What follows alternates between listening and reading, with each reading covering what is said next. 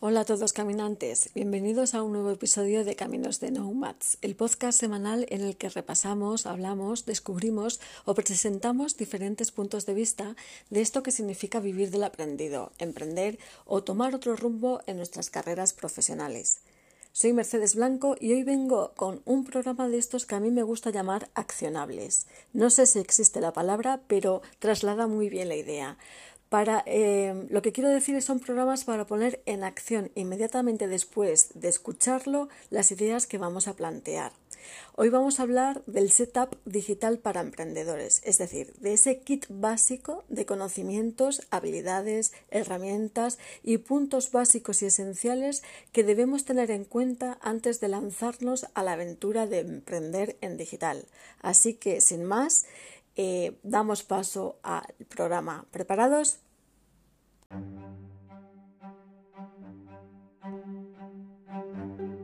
Bienvenidos a Caminos de Nomad, el podcast semanal de los trabajadores del conocimiento.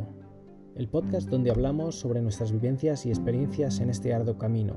Somos una comunidad de trabajadores del conocimiento, gente como tú, que tras décadas trabajando por cuenta ajena, hoy vive de lo que ha aprendido. Unos ya lo hacemos a tope y otros estamos comenzando en ello, pero todos queremos compartir lo aprendido, porque sabemos que nuestros éxitos, nuestras dudas y también nuestros fracasos os ayudarán a sacar lo mejor de cada uno de vosotros. Coge tu billete que comienza el viaje.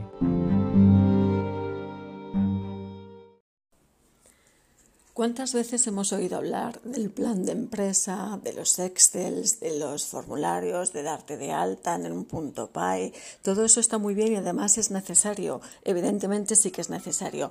Pero eh, aquí vamos a dar una serie de puntos que yo creo que muchas veces pasamos de soslayo cuando empezamos nuestras aventuras en el mundo online el primer punto que yo considero básico es validar nuestra idea de negocio. Insisto, esto es un negocio digital. En el mundo online las coordenadas son completamente diferentes al, al del mundo offline y muchas veces creo yo que nos lanzamos a emprender en digital siguiendo unas pautas que no se corresponden del todo con lo que es el modo de comportamiento del mundo online. En el mundo online las propuestas tienen que ser ágiles. Y aquí hago un inciso. No es lo mismo tener una página web que un negocio digital. Una página web casi todas las empresas y cada vez más eh, cuentan con ella y entonces lo que hacen es trasladar su catálogo de productos al catálogo a un espacio online el que ves eh, qué es lo que venden, cuáles son sus productos o cuáles son sus servicios.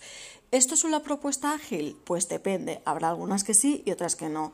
Pero para que cumpla todos los requisitos de una propuesta ágil, ¿vale? Vamos a ir desmenuzándolas. A ver, los productos o servicios digitales son fácilmente consumibles. ¿Y esto qué es? Pues luego lo explicaré con más detenimiento, pero por ejemplo, un eh, fácilmente consumible es que se puedan descargar y que puedas acceder directamente a lo que estás buscando o que puedas ponerte en contacto directamente en línea con un departamento eh, de postventa de una empresa X o que puedas hacer un pedido o que puedas empezar con la formación inmediatamente. Luego, insisto, explicaré con ejemplos más detallados por diferentes tipos de negocio, ¿vale? Eso es lo primero. O sea, tienen que ser, eh, son mm, fácilmente consumibles. Segundo, resuelven algún problema a la audiencia a la que nos dirigimos. Estos productos eh, digitales o estos servicios siempre van encaminados a ese punto de dolor que tiene nuestra audiencia, nuestro eh, cliente tipo. Ese punto de dolor son esas necesidades que tienen eh, y que necesitan eh, resolverlas de alguna manera y que nuestros productos o servicios digitales van a responder a ellos. Es decir, son útiles, son eh, ágiles, son propuestas ágiles y son propuestas útiles. Y además son asequibles. Esto de asequibles quiere decir que tengan un precio eh, bajo. No, no, no. O sea, asequible no, no tiene que ver tanto con el precio como en la manera de adquirirlos. Luego también empezaré a poner más ejemplos. O sea, Primera tarea antes de lanzarlos a emprender en digital. Valida tu idea de negocio. si reúne todas estas características, tienes más probabilidades de que tu negocio, ¿vale? se adecue a estas coordenadas digitales.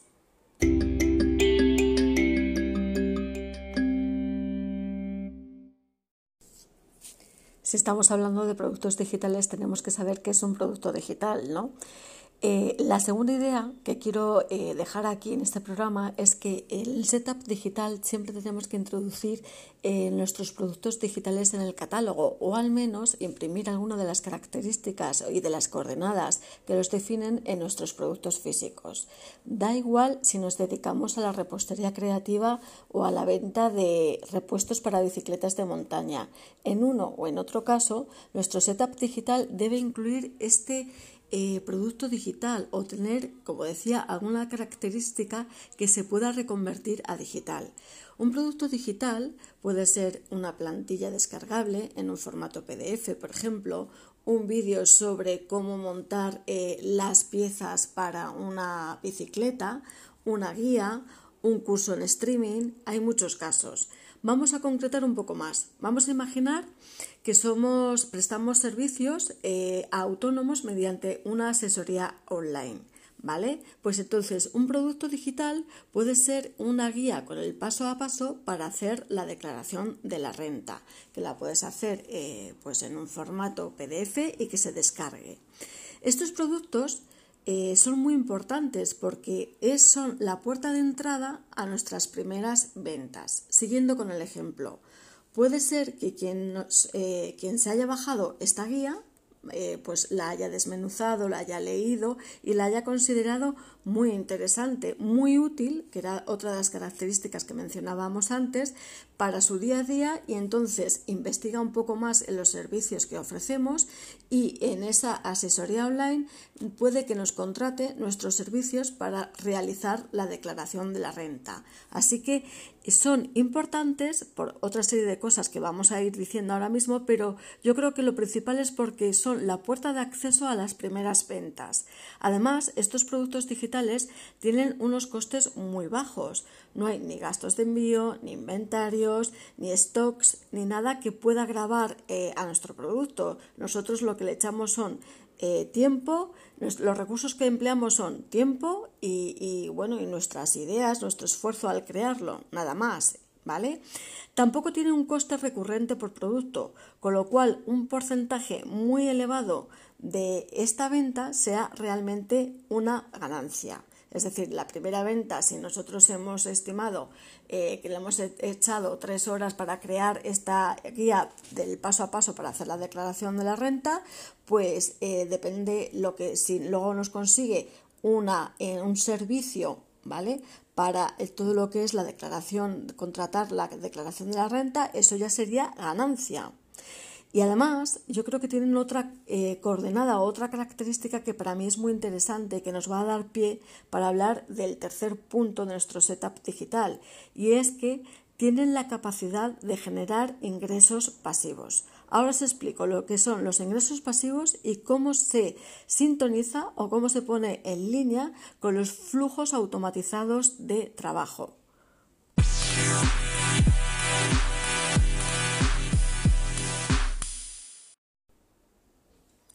Un ingreso pasivo es un ingreso que percibimos como a modo de goteo, de manera automática, después de haber configurado una automatización en nuestros flujos de trabajo o en nuestros procesos. La diferencia con respecto a un ingreso eh, activo es que en un ingreso activo se requiere alguna acción por nuestra parte, pues, por ejemplo, eh, una venta en, en una feria una prospección a un cliente, etcétera. Un ingreso pasivo, ¿vale? Es un ingreso que nos da una serie de ganancias de manera periódica y recurrente. Y todo esto nos lleva al tercer punto de este eh, como especie de checklist del setup digital que deberíamos tener todos en mente, que es la automatización de procesos. Pero antes de entrar en detalle en todo lo que es esto de la automatización, cómo se puede hacer, cuáles son sus ejemplos, dejarme hacer un pequeña, una pequeña alerta o un pequeño aviso para, prevenir. Seguro que habéis oído muchísimo hasta la saciedad aquello de que genera ingresos pasivos de manera eh, automática o pon en piloto automático tu negocio y que además es todo muy fácil. Pues no, no es muy fácil ni el dinero nos cae del cielo.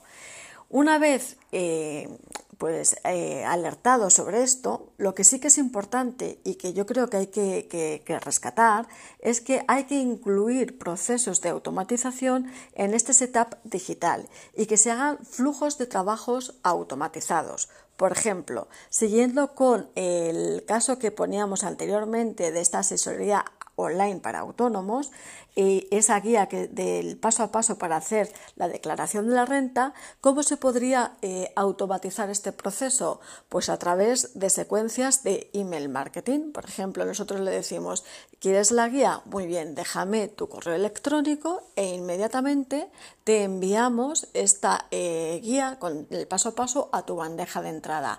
Ahí nos permite no solamente eh, procesar toda esta información, segmentar a nuestros clientes y tipificarlos por su interés o por sus necesidades, sino además automatizar el proceso. Es decir, cualquiera que entre a el espacio que tengo en mi negocio digital, en mi web y que quiera bajarse la guía, lo podrá hacer simplemente eh, poniendo su correo electrónico. El siguiente paso, pues, eh, pues sería, por ejemplo, eh, a toda esta gente que se ha descargado la guía le puede interesar nuestros servicios de declaración de la renta. Se envía otra secuencia de correos a modo de goteo, como estábamos diciendo antes, sobre estos servicios y todos los que los contraten, ¿vale? Pues son ventas recurrentes que van eh, estableciéndose, ¿vale? Como a modo de goteo.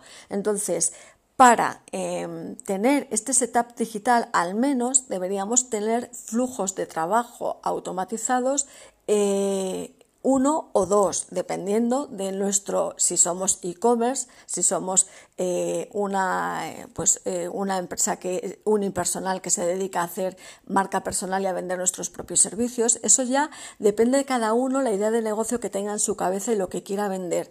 Pero sí que es importante introducir esta automatización de procesos.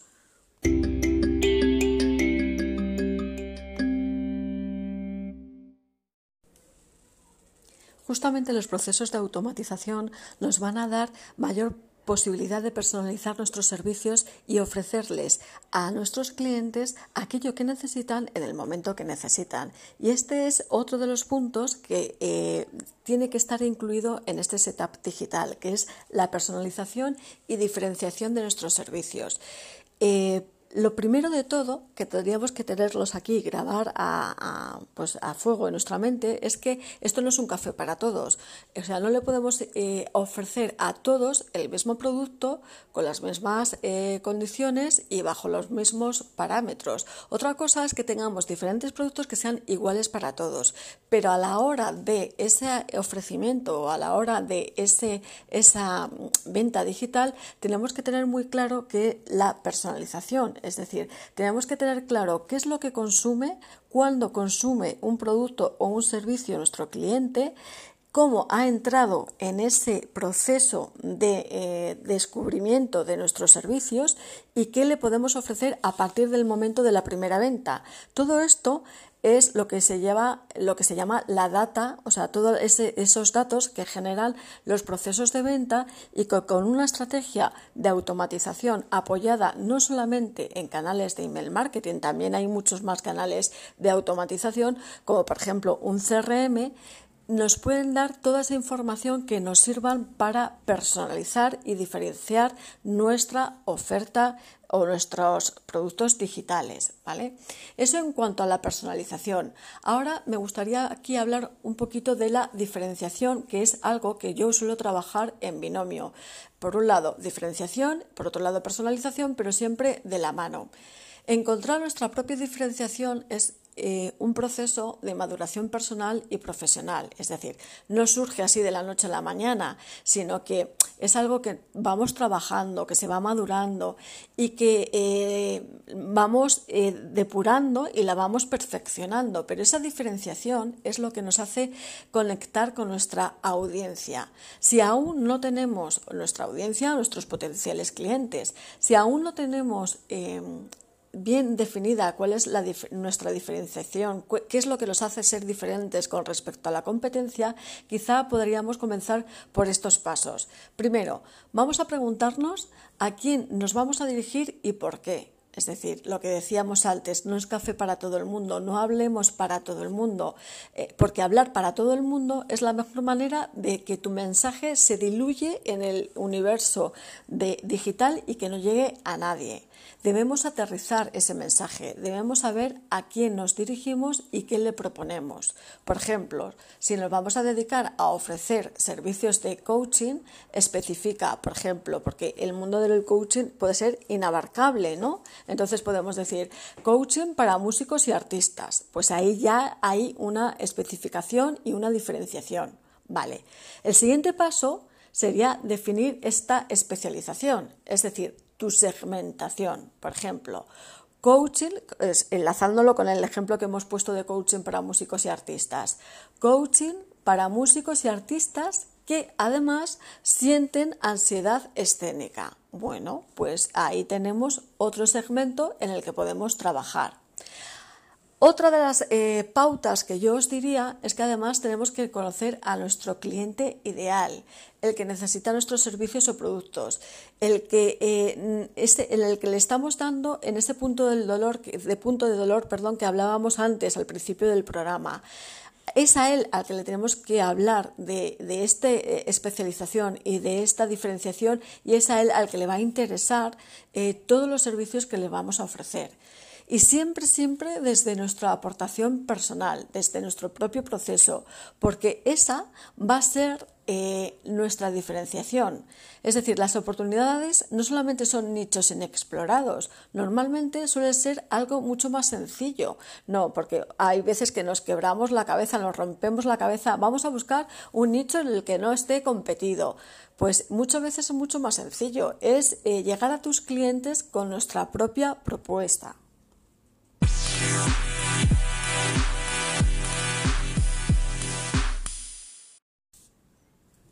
¿Qué sería de un setup digital si no habláramos de herramientas? Vamos a finalizar este repaso de los puntos que hay que tener en cuenta en este setup digital con el capítulo de herramientas. En este capítulo, os advierto, puede ser tan extenso como nosotros queramos, dependiendo del negocio que tengamos, de la especialización que tengamos, del grado de complejidad, etc.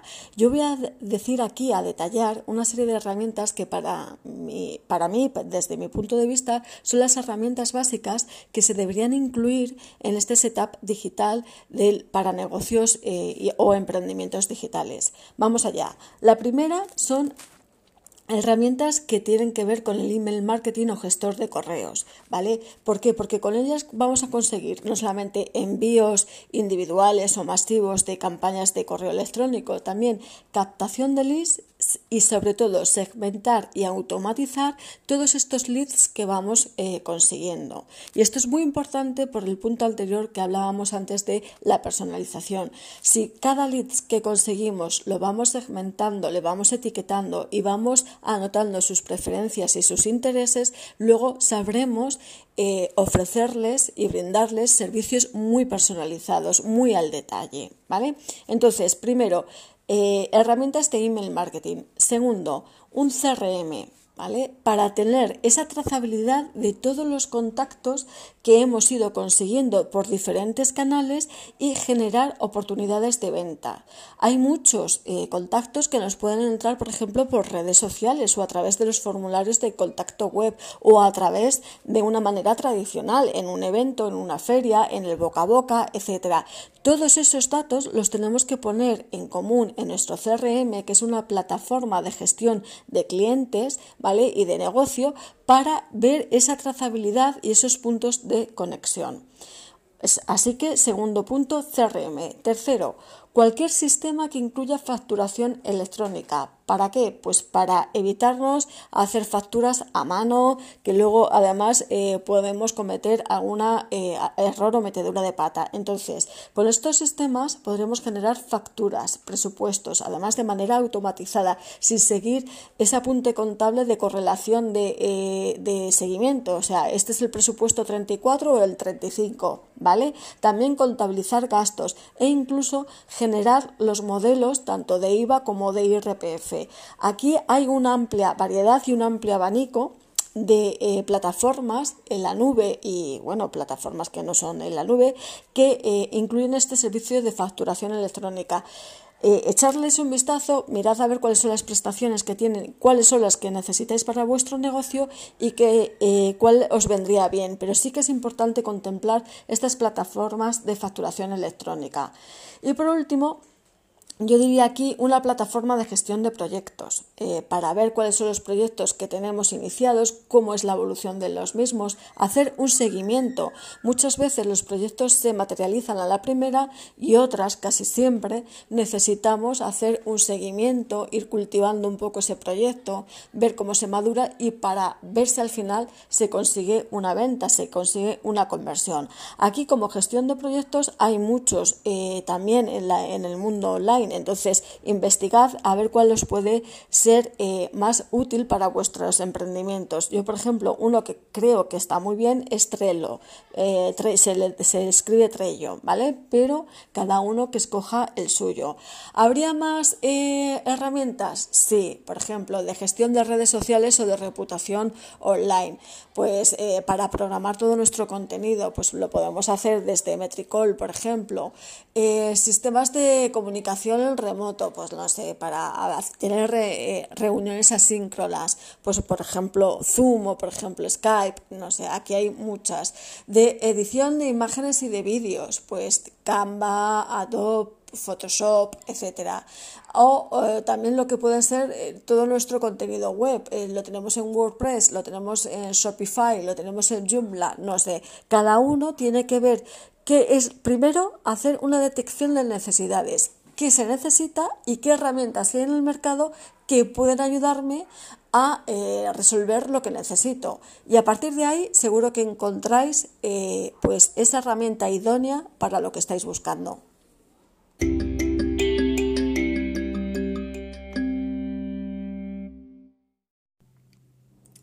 Antes de dar por fin y quitado este capítulo, este episodio de Caminos de Nomads, vamos a retomar el primer punto y poner los ejemplos que os prometía al principio del programa, la de la validación de la idea de negocio.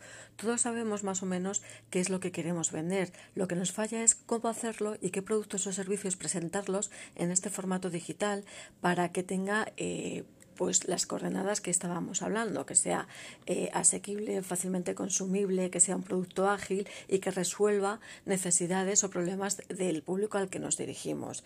Entonces, vamos a partir de, que de un supuesto. Nos dedicamos a la formación online y esto puede ser válido para cualquier para casi cualquier sector. Es decir, eh, si tengo un negocio de repostería creativa, puede ser eh, un curso de cómo hacer glasa, por ejemplo. Si me dedico al marketing digital, puede ser un curso de cómo escribir un taller de, mm, copywriting SEO. Si tengo un, un, negocio de asesoría online, pues vamos a hacer un curso, por ejemplo, sobre cómo hacer las trimestrales para los autónomos, etcétera. Es, es un, un, abanico que puede ser muy extensible por eh, diferentes actividades de tipo y tipos de negocios. Entonces, ¿cómo validamos nuestra idea de negocio? Un error que cometemos es que directamente eh, ponemos un producto y lo subimos a nuestra web y empezamos a venderlo sin eh, cotejar, sin contrastar, sin eh, probar y tomar el pulso a lo que es eh, nuestro mercado. Una manera de hacerlo es, vamos a ver, eh, ¿y por qué no hacemos un taller sencillito y además lo ofrezco de manera en abierto, de manera gratuita a través de directos en LinkedIn y en Instagram, por ejemplo? Entonces, yo programo un taller que puede ser de una hora, una hora y media como mucho, en los que yo lanzo es un lanzamiento realmente lo que son las coordenadas de este producto. Y testeo eh, cuál es eh, el recibimiento que tiene la acogida, si tiene interés, si no tiene interés, si me preguntan, si además me, me escriben a mi correo electrónico preguntándome por más eh, cuestiones de este taller que está relacionado con el producto en sí. Entonces, esa es una manera de hacerlo. Otra manera de hacerlo, por supuesto, el boca a boca, pero también a través de campañas de lanzamiento de email marketing. Ponemos una campaña de pre-lanzamiento y decimos, mira, esta es una campaña que es un pretester y lo que lo hacemos es em, ponemos un precio especial para esa campaña de pre-lanzamiento y eh, lo que hacemos es pulsar ese interés. Entonces, ahí si depende la acogida que tenga, eh, también podemos hacer y corregir muchísimos ajustes. Por ejemplo, puede ser que la gente esté interesada, pero nos diga, mira, es que el precio que has puesto de entrada me parece un poco excesivo o eh, me parece muy bien eh, todo este producto que me estás vendiendo, pero la forma de consumirlo por estos episodios me parece como que es muy pesado. No sé, nos dan tantas pistas, tanta información, tantos datos que luego nosotros podemos incorporar a este producto que no está del todo moldeado, que es una manera de validar nuestros negocios antes de subirlo a catálogo.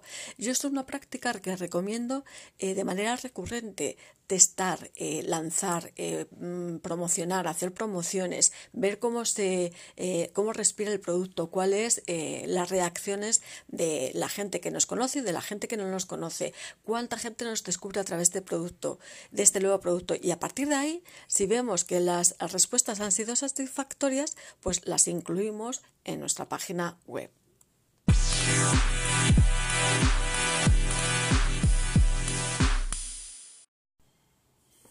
Bueno, y ahora ya sí, ahora ya despedimos el episodio de hoy que hemos dedicado al setup de los negocios digitales, haciendo una recapitulación, si me permitís, de los puntos que hemos ido viendo, desde la validación de la idea de negocio a cómo diseñar productos y servicios digitales, a incorporar la automatización de los procesos, de los flujos de trabajo en nuestros negocios digitales, a imprimir esa personalización y diferenciación que es lo que nos va a marcar como auténticos y luego con todo el pool de herramientas que hemos ido viendo y que nos puede ayudar a llevarlo a cabo.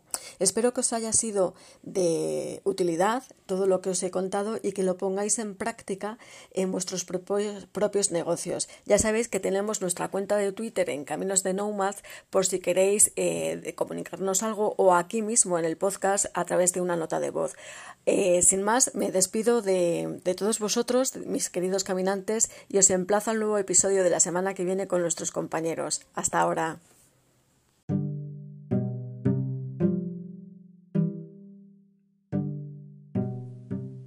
Y hasta aquí un nuevo capítulo de Caminos de Nomad, el podcast semanal de los trabajadores del conocimiento. Si te ha gustado, ya sabes, comparte y difunde conocimiento. Es gratis y sencillo. Comparte en tus redes sociales, danos un 10 en tu plataforma de podcasting favorita o casi mejor, envíaselo a quien creas que le puede ser de interés. Hasta la semana que viene y saludos digitales para todos.